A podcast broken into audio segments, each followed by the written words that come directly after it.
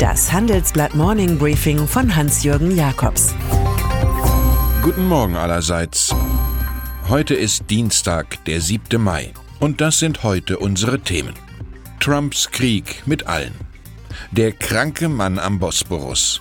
Arten, die es nicht schaffen. Die Welt von Donald Trump ist voller Kriegserklärungen. Mal ist der US-Präsident Absender, mal Empfänger. So kommt seine jüngste Strafzollankündigung gegen China an den Börsen als finale Absage an das globale Handelssystem an, garniert mit der Behauptung, Peking hielte sich nicht an frühere Abmachungen. Mehr als 400 ehemalige Staatsanwälte des US-Justizwesens machen ihrerseits in einem spektakulären offenen Brief gegen Trump mobil. 100 weitere Ex-Justizmitarbeiter unterschrieben ebenfalls. Wäre er nicht Präsident, so die Allianz der Willigen, hätte Trump wegen Behinderung der Arbeit des Russland-Sonderermittlers Robert Müller angeklagt werden müssen. Mit anderen Worten, ein Krimineller sitzt im Weißen Haus. In der Türkei kann nicht sein, was nicht sein darf. Zum Beispiel ein Bürgermeister in Istanbul, der nicht von der Regierungspartei AKP des allmächtigen Recep Tayyip Erdogan kommt. 25 Jahre hatte die konservativ-islamische AKP dort regiert, auch mit Erdogan selbst an der Spitze. Folglich kann der am Bosporus gewählte Oppositionspolitiker Ekrem Imamoglu von der CHP jetzt seine bereits ausgehändigte Ernennungsurkunde wieder vergessen. Zu Recht spricht er von Verrat. Die Wahlkommission annullierte nach Erdogans Widerstand das knappe Stimmenergebnis und ordnete Neuwahlen an. Gestern Abend fuhr die Polizei mit Wasserwerfern und gepanzerten Fahrzeugen auf der Istanbuler Flaniermeile auf. Europa schüttelt den Kopf über den kranken Mann am Bosporus. Im Folgenden hören Sie eine kurze werbliche Einspielung. Danach geht es mit dem Morning Briefing weiter. Data is just the beginning. Ein junges Datenunternehmen, das auf 167 Jahre Expertise zurückblickt. Ein Widerspruch? Nein. Denn Ende 2018 ging Refinitiv aus dem Finanz- und Risikogeschäft von Thomson Reuters hervor. Die Informationen und Analysen von Refinitiv gestalten die Finanzmärkte. Aber alles beginnt mit Daten. Heute liefert Refinitiv bis zu 7 Millionen Datenaktualisierungen pro Sekunde an Finanzinstitute und Unternehmen und hilft ihnen von großen Ideen zu überzeugenden Ergebnissen zu gelangen. Alarm haben die UN mit ihren Artenschutzberichten schon öfter geschlagen. Die jüngste Ausgabe erreicht jedoch noch einmal eine neue Dimension. Danach ist die Spezies Mensch mit großem Tempo und universeller Wirkung dabei, die eigene Lebensgrundlage zu zerstören. Eine Million Arten vom Aussterben bedroht, Meere zu zwei Dritteln verschmutzt, schrumpfende Regenwälder bei gleichzeitig wachsenden Stadtflächen als große Gefahr. Der Report, für den hunderte Wissenschaftler gearbeitet haben, ist eine Bilanz des Grauens. Die Zerstörung läuft hundertmal schneller ab als im Durchschnitt der letzten Dekade. Enttäuscht vom Affen schuf Gott den Menschen, stichelte Mark Twain.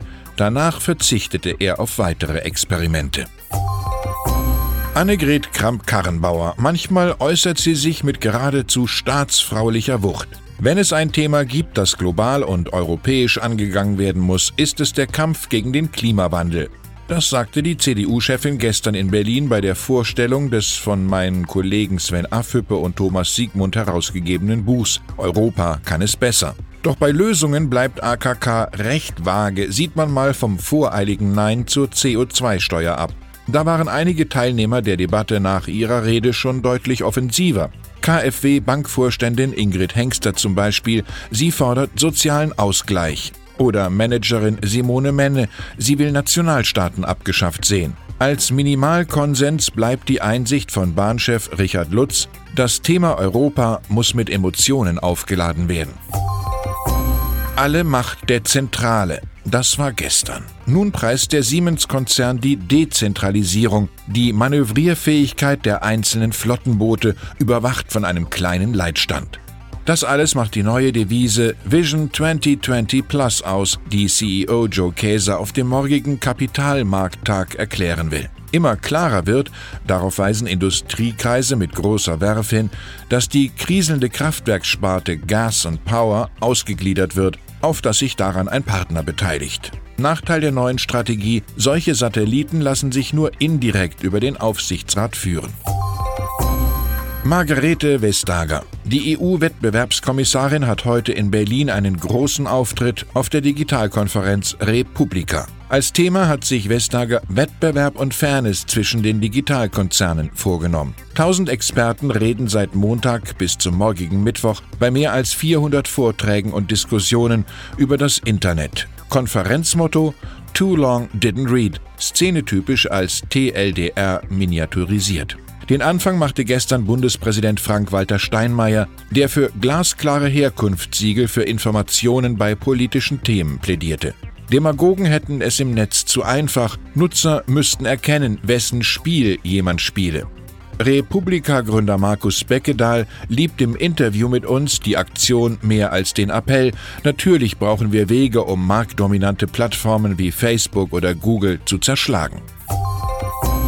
Und dann ist da noch die US-amerikanische Armee, die im ganzen Make America Great Again Taumel ein möglichst gutes Bild abgeben will. Eines, das dem glorreichen Image nach 1945 nahekommt. Also verfällt die obere Heeresleitung prompt auf die Idee, den Soldaten von 2020 an neue Uniformen zu verpassen, die verblüffend jenen alten grünen Mänteln und Khakihosen der Offiziere ähneln, die sie im Zweiten Weltkrieg trugen.